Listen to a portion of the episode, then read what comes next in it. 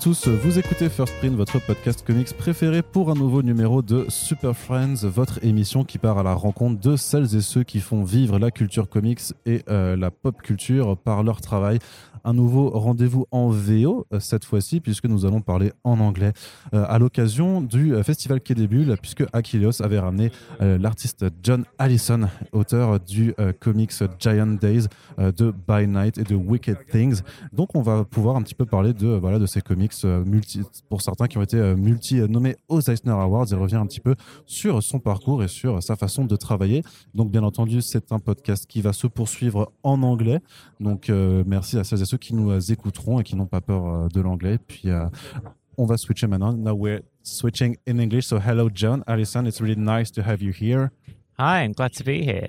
Yeah. Do you like to go to conventions in France? Is it really different from the, the one that you do in the UK or United States? The strange thing is that the it's exactly the same. it's very strange because the work is completely different, but because the French work never comes out in the English language. So it's like a parallel universe of comics, really, is the way the only way I can describe it. You all of a sudden you, you're in a different world, but it's a world you recognize and yet you don't recognize. All right. So uh, I've got a very uh, quick uh, first question because it's the first time that you are on the First Print podcast, mm -hmm. which is really, really famous in France. You have no idea. How would you uh, introduce yourselves to people that have that have never read uh, your work? I am a comics writer and artist. I usually draw everything that I write, but the one series I've done that was most successful is called Giant Days which has been published in French now. Um, they're sitcom comics, really. Sometimes they have fantasy elements or supernatural elements in them, but Giant Days is a straight out sitcom.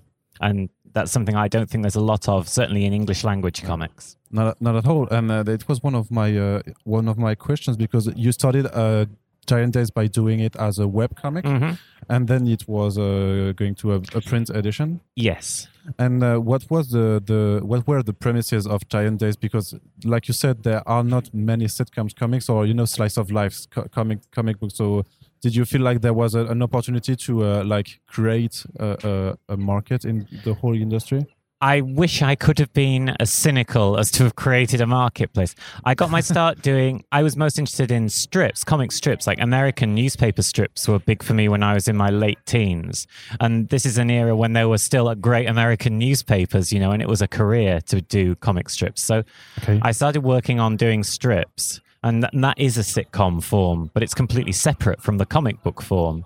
And, I, and that was 23 years ago that I started doing that. So I developed as a kind of a comic strip maker and then I integrated that into comic book size pages. So I have a kind of hybrid approach that is different to a lot of other people just because of where I started. You know, I, I found myself in the comic book industry from the comic strip industry and I brought a lot of skills that uh, perhaps other comics writers didn't have uh, could you explain the the difference in the writing process between the comic strip and the comic book?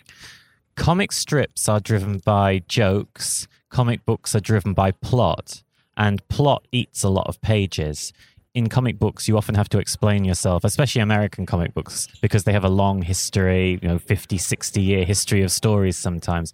You're always explaining yourself, and pages disappear from your script that are taken by explaining. Whereas I like a, I just enjoy writing in its purest form. And I think writing humor is almost the purest form of writing that you can do. It's it's quite hard. It's very much it's very easy to shoot a puppy, but it's very hard to write a joke that makes more than one person laugh. You can make them cry, but you can't make them laugh, you know. So I consider it a, a discipline that I work at all the time. All right. Was it challenging to uh, do the the plot for Giant Days because you've got like uh, the idea, like I'm going to uh, write about uh, the student life of uh, three young girls, mm. and uh, what were the the plot elements that you you would uh, that you wanted to uh, include in, in, the story because uh, it's a slice of life mm -hmm. st story so but you also have to make it entertaining yes. because uh, people are passionate about this kind of, of stories but you have still to have the, the entertainment in it the the main thing i wanted to do was think through problems that I had had at university or people Mhm. close to me had had at university and show that they were survivable. Because at the time, the reason it's called Giant Days is because when you're at university, every day, these early days of adulthood seems huge. When you think back on those times, they seem to last for 10 years. Whereas um, obviously, it's only three years. And so I, I kind of picked apart the problems and tried to present them in a way, A, that was funny, or at least was sympathetic to the characters. And then that that was what Giant Days was meant to do. You know, I I wanted it to work like a sitcom. I looked at American sitcoms like Seinfeld, where the plots work together very carefully, you know, and, and at the end of each little issue, you know, everybody kind of ends at the same point. It's like a band playing and then they all stop on the last note of the song. And and that was really that was the idea with Giant Days. It was to kind of one be helpful, but two, it had to work like a, a little dance routine almost. Uh, and I guess it was also driven by the the character the Yes. the, the three men. But Did was it easy to create them, and also to uh, have them really to have a, a very different uh, behavior? Well, my th- they came one character Esther, the, who seems to be the main character at first because she had a history in a previous comic that I'd done. She had been at school in a comic called Scary Go Round that I had done for seven years. She appeared about halfway through the comic, and when that comic finished, I I broke it into pieces and created new starts for the characters. And Giant Days was one of those comics. And so once I knew Esther was a kind of a drama queen, you know, uh, a character who liked attention, was very flamboyant. And so I knew I had to, if I was going to have three characters, they would have to be very different in order that the, the comic had room to grow, really. Okay, and uh, how would you describe like uh, the the challenge of writing a, uh, an ongoing series for such a long time? Because Giant Days is quite long uh, now.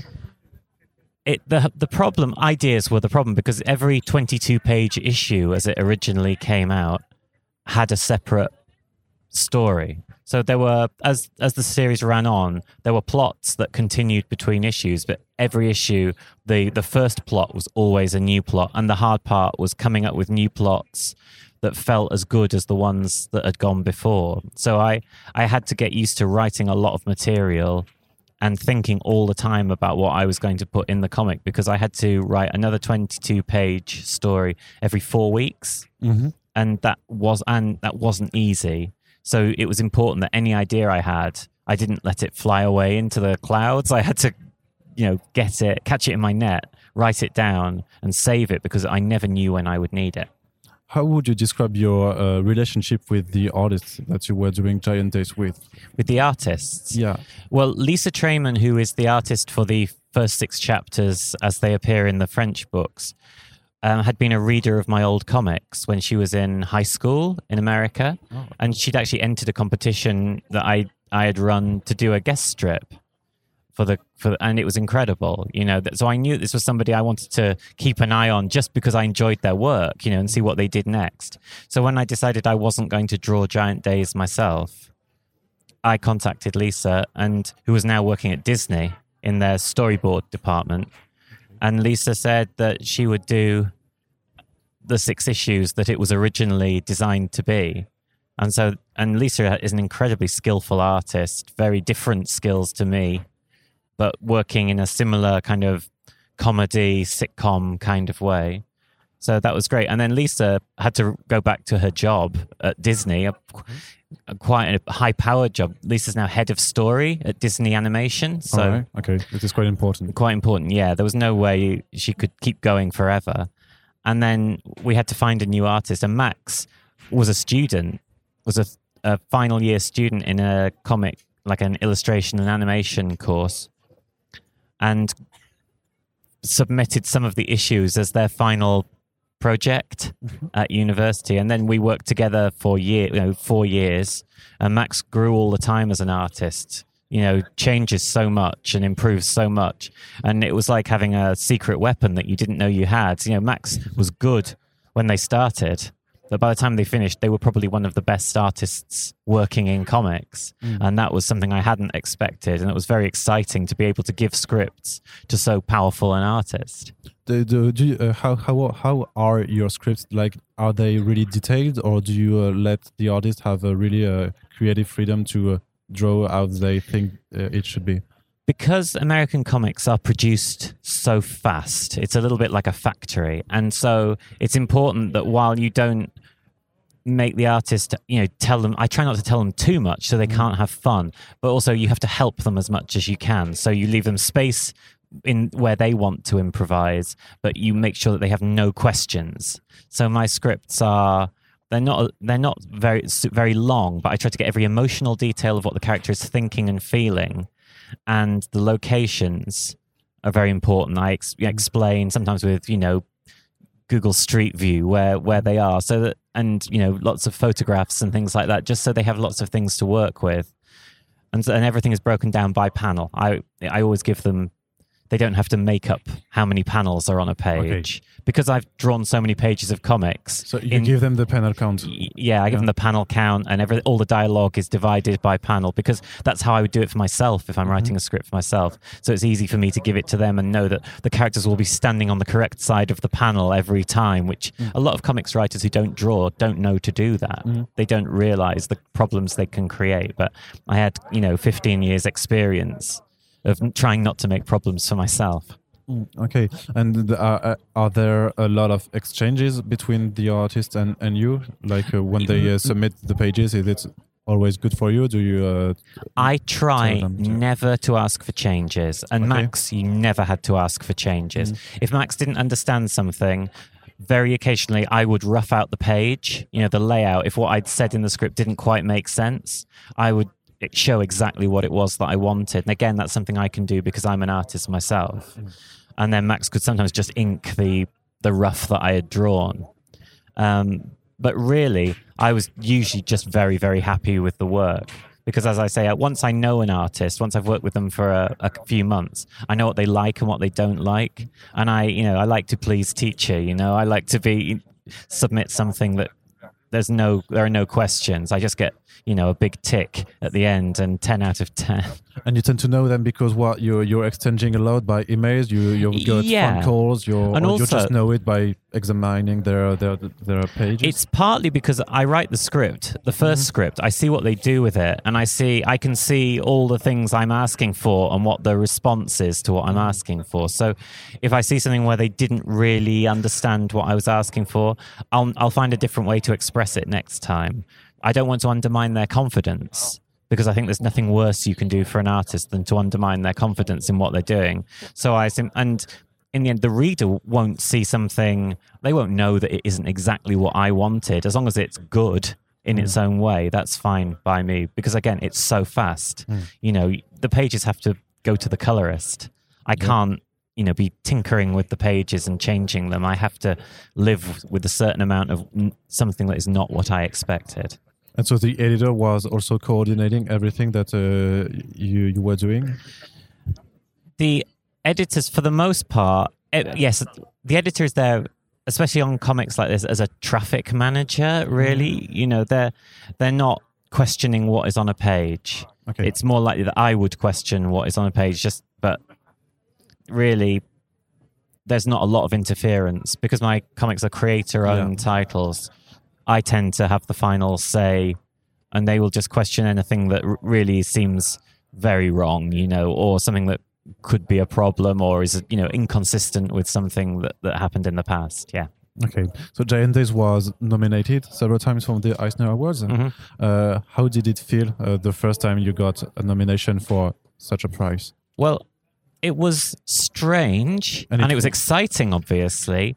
I'd been working in comics for a long time by that point, and I felt like I would never be nominated for any of these big prizes because they seemed to me to be the sort of prizes, you know, that the Incredible Hulk wins or Seth, you know, like either a giant of indie comics or a giant of superhero comics, whatever the superhero comic that is currently the one that is, you know, considered to be rising above the genre. So when I was nominated, I was very flattered. But the only problem with being nominated is that you're excited for a month And then when you don't win, you're destroyed. Whereas if you aren't nominated, you forget about it a day later. So when I didn't win for a few years, even though I, I don't hold, I don't consider awards very important That to me. my, uh, yeah, question. but at the same time, when you don't, you if you've been nominated, you want to win. yeah. So when I finally did win, I was very Yeah. very pleased. Yeah. But you don't think that's important, or you did not see that like an increase in either popularity or sales? There probably was, but I don't. And I was probably offered more jobs as a mm-hmm. result of the awards, but I don't think art is a race. You know, it's like a race between a spoon and an orange and a shark. You know, there's no. One artist is not the same as another. One story is not the same as another. One story does not. If a, one story exists, it doesn't mean that another cannot exist. So I find awards in art a bit strange because it's only a few people's opinion and there's no way to measure everybody's opinion. Okay, so uh, you were also doing uh, in the last uh, few years like titles like By Night or uh, Wicked Things, uh, in which there in By Night there was a lot of uh, supernatural elements. Uh, so you wanted to change a little bit from uh, from from the the really uh, I, I mean naturalistic approach of uh, Gi- Giant Days. Because By Night was coming out at the same time as Giant Days, I felt that it should be as different from mm. Giant Days as possible. I may have overcompensated and made it too different from Giant Days, but I think there are some I- ideas in By Night that I would not have had if I hadn't been trying to be as different from Giant Days as possible. Yeah, and I'd done work with supernatural elements before, but this was the first one I did where I tried to make the the plot had to be like the inside of a clock, and every little piece had to fall into place, which was a, a challenge to myself. And it was a challenge because I was also writing another series at the same time, and it was very tiring. Okay, and so with Wicked Things, you are reuniting with Max Sarin mm-hmm. also. So you want you like you- because of I guess your relationship with Giant Days, you wanted to work again with her. again, yeah, that was something that Max and I, it was a project that I had thought about, and it was, a, again, a spin off of a previous series. Also, all right. And um, Max. I'm sorry, I haven't read Oh, all your work. So I uh, no, I I worked out this morning that I'd published forty books. okay, yeah, So I don't think any I don't think anybody can unless they started at the start. Nobody arriving later is going to have read everything and seen everything. I, I'm very conscious of this, and I design every new series to be a start for that Yeah. new reader, you know. But yeah, Max and I just wanted to continue to work together. Unfortunately, the pandemic meant that after six issues, the series stopped. So there were some problems. And so, and now Max has gone on to work at DC. So, unfortunately, I don't think we're going to be able to do any more issues together. But I I think they're the best drawn comics that Max has produced. I think they look amazing. And uh, I'm very proud of the work we did on it. but you are going to continue the series with another artist. It may have to. I don't know if without Max, I don't know if I want to call it Wicked Things. I think whoever draws it after Max, there will be a sense of disappointment if it has the same name, and it's a hard. Those are hard shoes for a new artist to step into. I'd rather change the tone of the series a little bit, change the theme a little bit, and start fresh. like a new mini series or Yeah, or that's like it. a new mini series. Yeah. See how that works. Maybe I draw it, you know, and just get a new a, a new feeling because, as I say, Max, you, you can't really follow Max now. It's. You'll it's uh, for a young artist especially. It's so so hard. But it's really interesting because we don't really know what's the process of submitting a new project uh, in the creator-owned field. So how do how do you do that? Really, it's about your relationships with editors. Usually, edit if editors know your work, they may reach out to you and say, "Do you have any ideas?" And my answer is usually no. I'm very busy. But I'll get back to you when I do have, you know, a space in my schedule. And if it's an editor who I get on well with, that's those are nice relationships to work on. So, for example, Steeple that I'm working on for Dark Horse, Daniel Chabon, who is my editor for Steeple, had asked me years ago if I would do something, and I didn't have anything for him then. But when I was trying to come up with a new series after Giant Days and By Night, I thought, oh, Daniel works for Dark Horse. You know, they do Hellboy comics like uh, comics like that, and I thought, yeah, this could fit in. Uh, You know, with the kind of um, slightly darker but still kind of pop culture kind of comics. Yeah. Okay, uh, how do you feel that the industry has changed since you first started in it? since I first when I first started in well I work in three industries. That's the thing. The the English the British industry the UK which is tiny and almost has like two or three publishers who put books out. And then it's mostly American work that is sold in shops. We are flooded by the Americans because they control English language comics. So that industry has changed. There are many more uh, creators and there are more opportunities for different kinds of creators now but there's still very it's very hard to make money.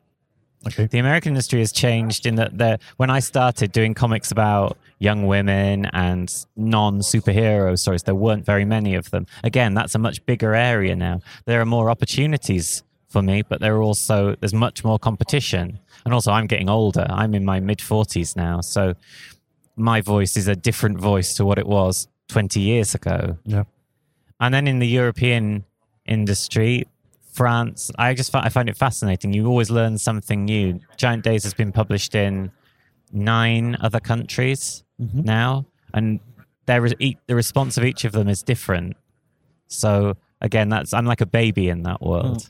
And do you like the French uh, edition that we published? I love I love French books. I love French books. The the art, the variety of stories. My French is very bad, but I will still buy French books. I'll go to Paris and go and mm-hmm. buy albums, you know, and take home a big stack because you'll see work, you know, Jordi Lafebre and people like that. I love and Bagieu. I love Bagieu. I discovered Bagieu maybe almost 10 years ago with her Josephine mm-hmm. books. I remember buying them in a bookshop in in France and and just thinking this is something special and something we don't get in the UK at all.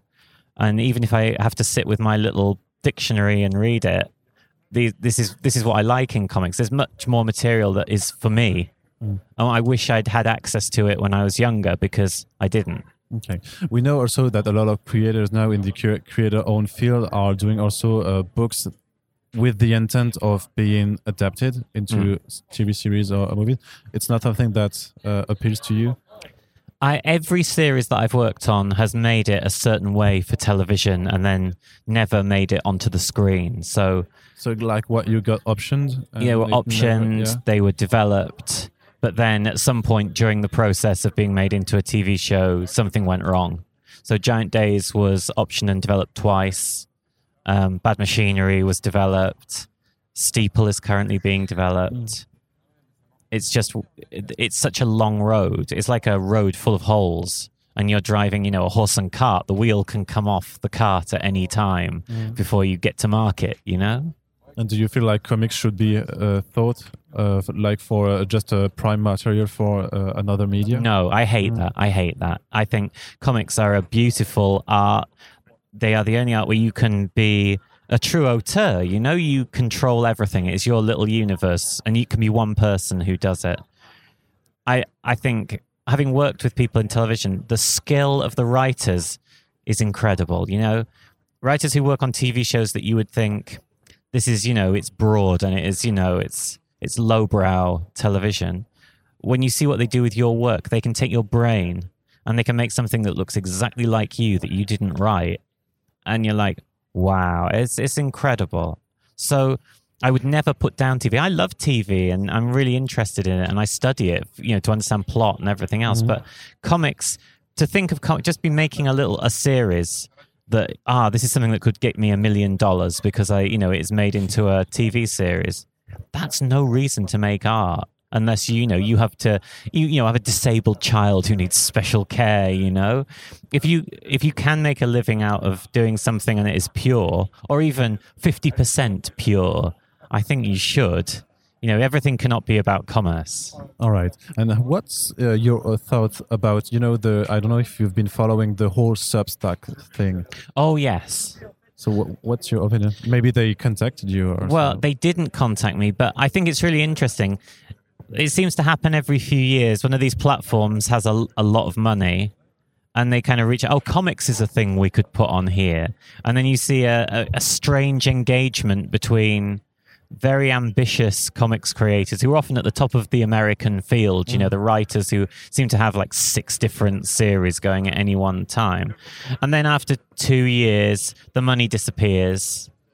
And all of a sudden, it just disappears. You know, any opportunity that might have grown organically, instead, that it doesn't work that way. You know, I think email lists, Substack, all that, it's a great way to reach a readership who are engaged with you because your email inbox, you can only look at one thing at a time. There are no ads flashing mm. either side of your inbox. You you can just read in a very simple way, the way it's almost the way the internet started, really, just Yeah. a simple page of a simple page of text and images.